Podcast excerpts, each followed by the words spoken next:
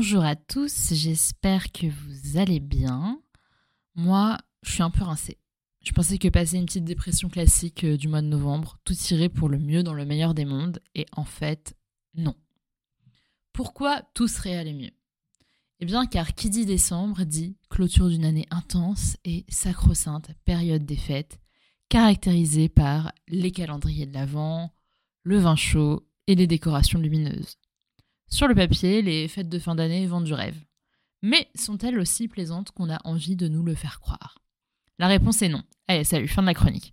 Non, je déconne, ne partez pas. Plus sérieusement, comme les fêtes de fin d'année ont très bonne presse, je prends aujourd'hui le parti de dire que je ne suis pas une grande fan du concept et que les fêtes n'ont souvent de festif que le nom.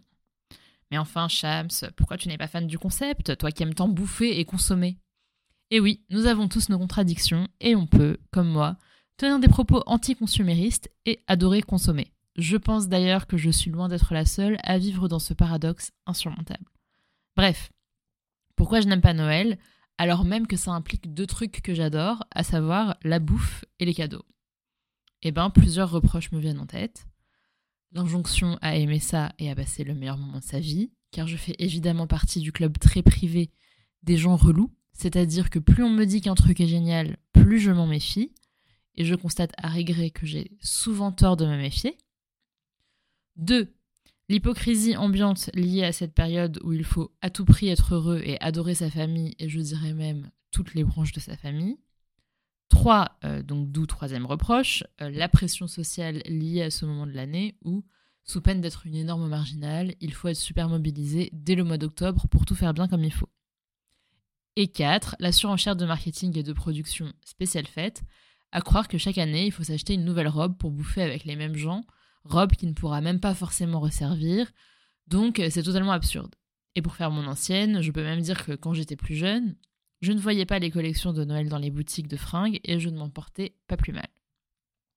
La liste est encore longue, donc je vais m'arrêter là pour pouvoir passer à un autre moment totalement surcoté. J'ai nommé le Nouvel An. S'il y a bien un moment où l'injonction au bonheur BA atteint son paroxysme, c'est bien la soirée du 31 décembre. Et pour ne rien arranger, contrairement à un samedi soir ou autre soir de fête banale, la soirée du Nouvel An a cette particularité d'avoir un côté un peu sectaire. Dans le sens où si vous choisissez une soirée, il faut vous y coller et ne surtout pas vous en détacher. Il y a un côté euh, club privé exclusif ultra oppressant qui se double d'un impératif de coolitude, puisque contrairement à Noël, que l'on passe dans la plupart des cas avec une famille qu'on n'a pas choisie, le nouvel an, lui, donne le choix. Et donc, double problème, car 1. Dans le cas où on adore ça et où on s'investit émotionnellement dans le truc, eh ben, on scoltine des dilemmes cornéliens sur le bien fondé de telle ou telle soirée.